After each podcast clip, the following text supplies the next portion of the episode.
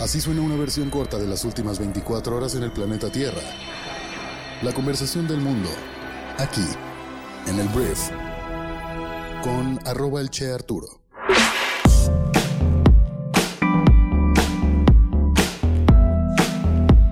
Muy buenos días, bienvenidas, bienvenidos a esto que es el Brief para este jueves 18 de mayo. Yo soy Arturo Salazar, soy tu anfitrión y uno de los fundadores de Briefy y en este podcast vas a informarte con un resumen de las noticias que debes conocer el día de hoy para ser una persona bien informada. Antes de comenzar quiero decirte que este podcast es traído a ti por Briefy GPT, que es nuestro nuevo consultor digital que está entrenado con tu propia inteligencia artificial, cuyo objetivo es ayudarte a superar los retos que tengas en tu negocio rápidamente. Entonces, si te gustaría conocer más acerca de esta nueva herramienta, por favor envíanos un correo a hola.briefy.com y con mucho gusto podemos encontrar la manera de decirte cómo puede esta inteligencia artificial personalizada ayudar a tu negocio. Entonces, muchas gracias por estar aquí. Comenzamos. Arranquemos hablando de México y tenemos que hablar del presidente Andrés Manuel López Obrador, porque mira, probablemente recuerdes que el, INE hace unos cuantos semanas, ya habrá sido el mes, sí, ya es un poco más de un mes, renovó ciertos consejeros electorales y con esto pues tuvo la salida del consejero delegado Lorenzo Córdoba, también del presidente consejero, perdón, Lorenzo Córdoba, decir Murayama y dentro del INE, pues quedaron personas que son más allegadas al presidente de México y a Morena. Esto no es un tema de andar criticando a Morena, es lo que es, ¿sabes? Claramente había ahí vínculos. El tema aquí es que el día de ayer el INE lo que hizo fue negar medidas en contra del presidente de México por llamar al plan C de cara a las elecciones del año 2024 el 12 de mayo el PRD y el Movimiento Ciudadano, dos partidos políticos de oposición en nuestro país, solicitaron ante la autoridad electoral bajar las mañaneras, es decir, los videos en las que el presidente dijo que Morena debe ganar la mayoría del Congreso en 2024 para consolidar la transformación y con eso votar una reforma que ahora sí cambie por completo el tema electoral en nuestro país. Entonces, eso al final fue una queja impuesta el presidente en teoría no puede hacer un llamamiento al voto y el INE por votos precisamente de consejeras que están pues más allegadas a Morena, ayer desestimó medidas en contra del presidente, por lo cual no va a pasar nada.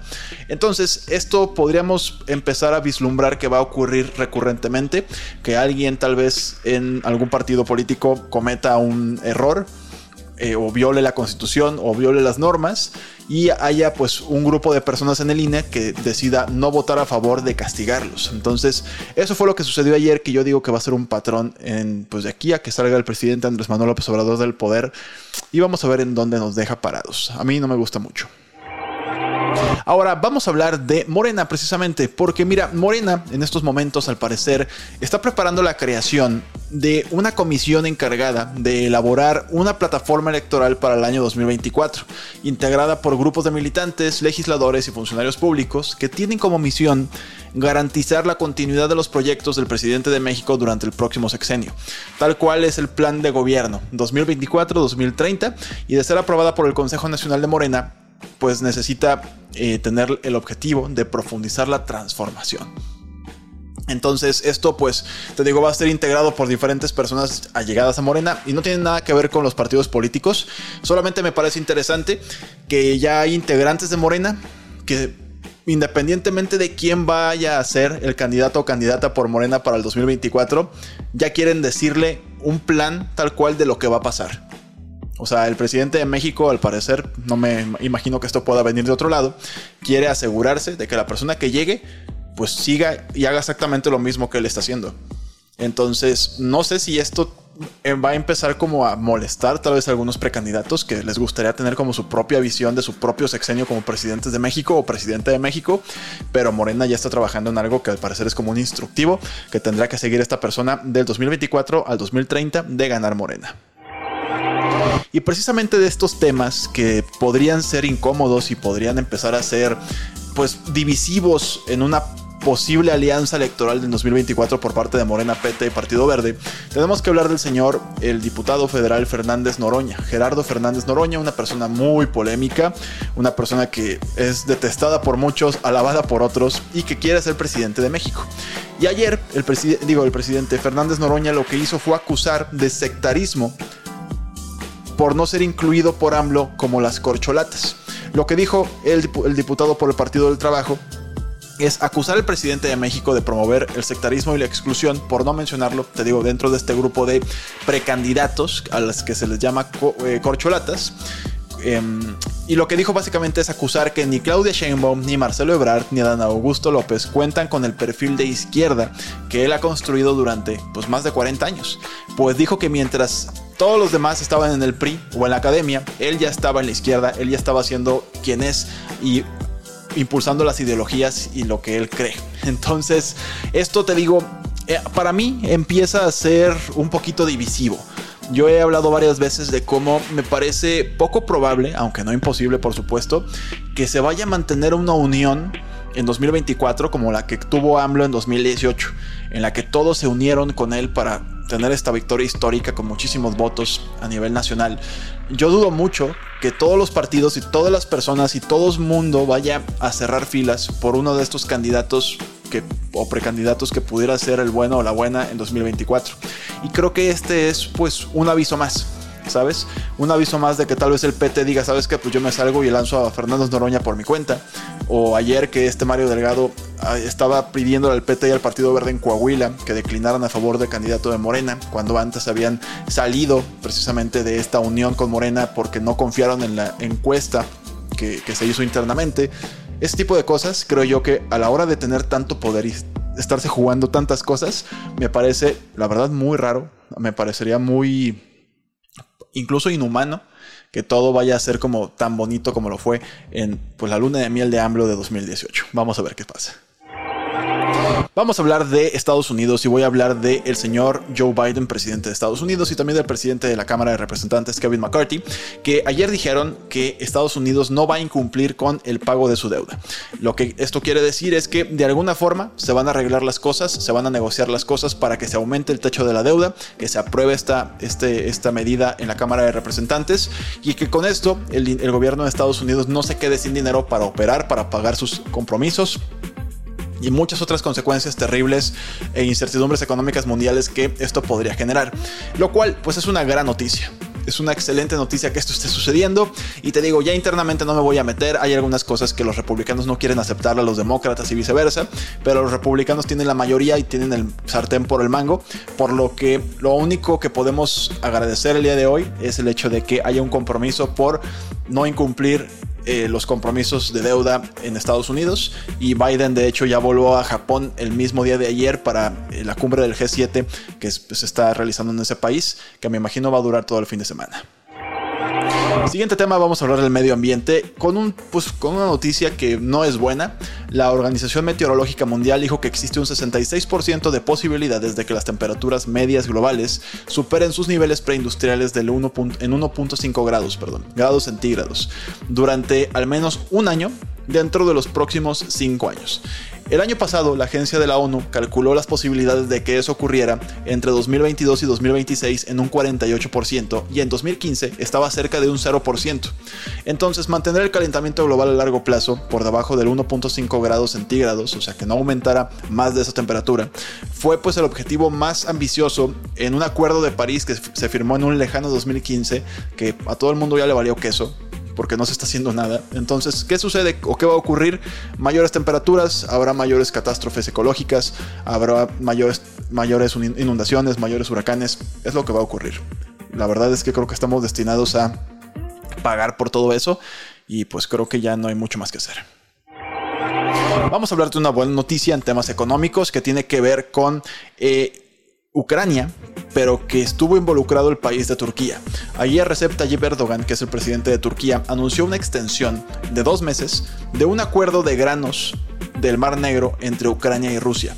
Ucrania es un gran exportador de granos a nivel mundial y este acuerdo que fue negociado por Turquía y la ONU permite que Ucrania exporte precisamente estos cultivos a través de puertos clave, el cual expiraba este jueves. Si no se hubiera renovado esto, Ucrania ya no hubiera podido exportar grano, lo cual es un problemón a nivel global porque producen tanto grano que cuando Ucrania no está proveyendo al resto del mundo, el precio sube porque hay escasez, lo cual afecta todo, todo porque el otro día estaba leyendo que no voy a acordar los datos precisos, pero algo así como 20 tipos de plantas y 5 tipos de animales son los que sustentan toda la alimentación del mundo.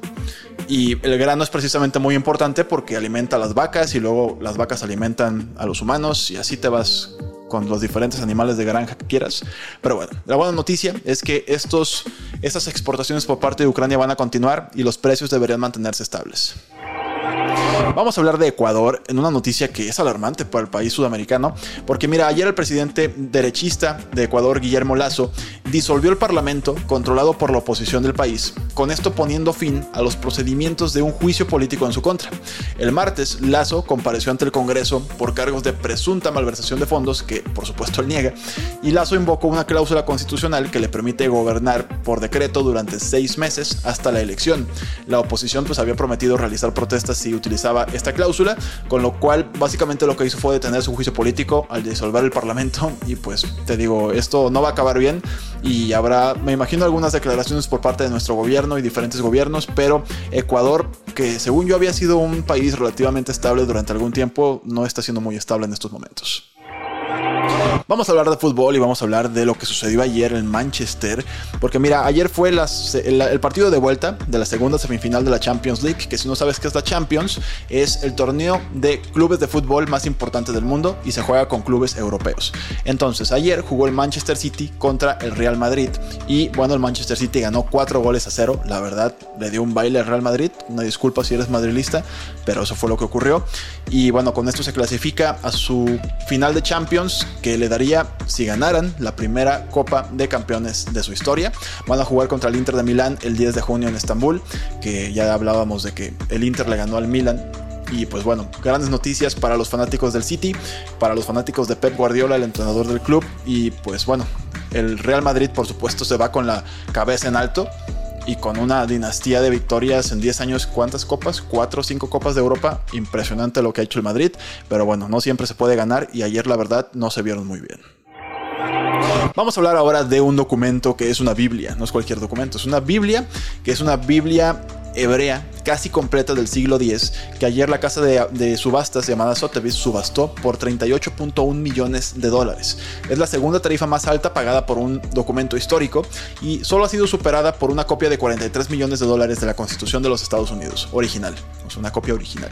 El comprador del manuscrito llamado Codex, el, manuscrito se llama Codex Sassoon, fue Alfred Moses, que es un abogado estadounidense que la donará a un museo del pueblo judío en Israel. Entonces, eso fue lo que ocurrió.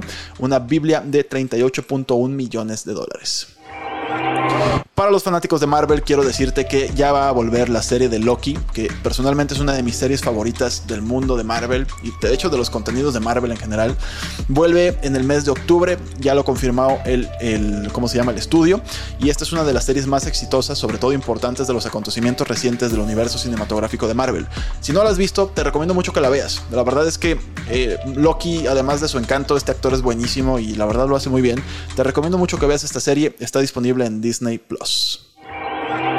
Esto pareció eh, un comercial, pero no lo es. Lo que sí es un comercial es lo que estoy a punto de decirte, porque voy a hacerte mi recomendación del día en Briefy, que es nuestra aplicación móvil para líderes de negocios que te ayuda a desarrollar tus habilidades de management en 15 minutos al día.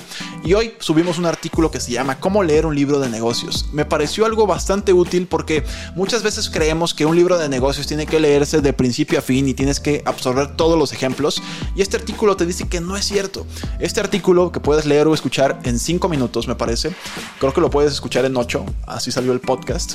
Te explica los pasos para que le saques el mayor provecho posible a un libro de negocios sin tener que pasar las horas y horas y horas de lectura. Entonces, eh, leer un libro de negocios no es una novela. Tienes que sacar lo más importante y dejarlo atrás. Entonces, te recomiendo mucho que, te digo, leas o escuches este artículo en Briefy y está disponible para todos nuestros suscriptores en la plataforma educativa que ya te mencioné, que puedes descargar el día de hoy y usarla durante 14 días gratis. Por último, quiero agradecerte por haber estado aquí. Muchísimas gracias por escuchar este podcast, por compartirlo con tus amigos y familiares. También te agradezco muchísimo por vernos en YouTube, darnos un like, suscribirte a nuestro canal, que es muy importante para nuestro crecimiento. Si nos quieres ayudar en algo el día de hoy, suscríbete a nuestro canal de YouTube, por favor. Entonces, bueno, gracias por estar aquí y nos escuchamos el día de mañana viernes en la siguiente edición de esto que es el brief. Yo soy Arturo. Adiós.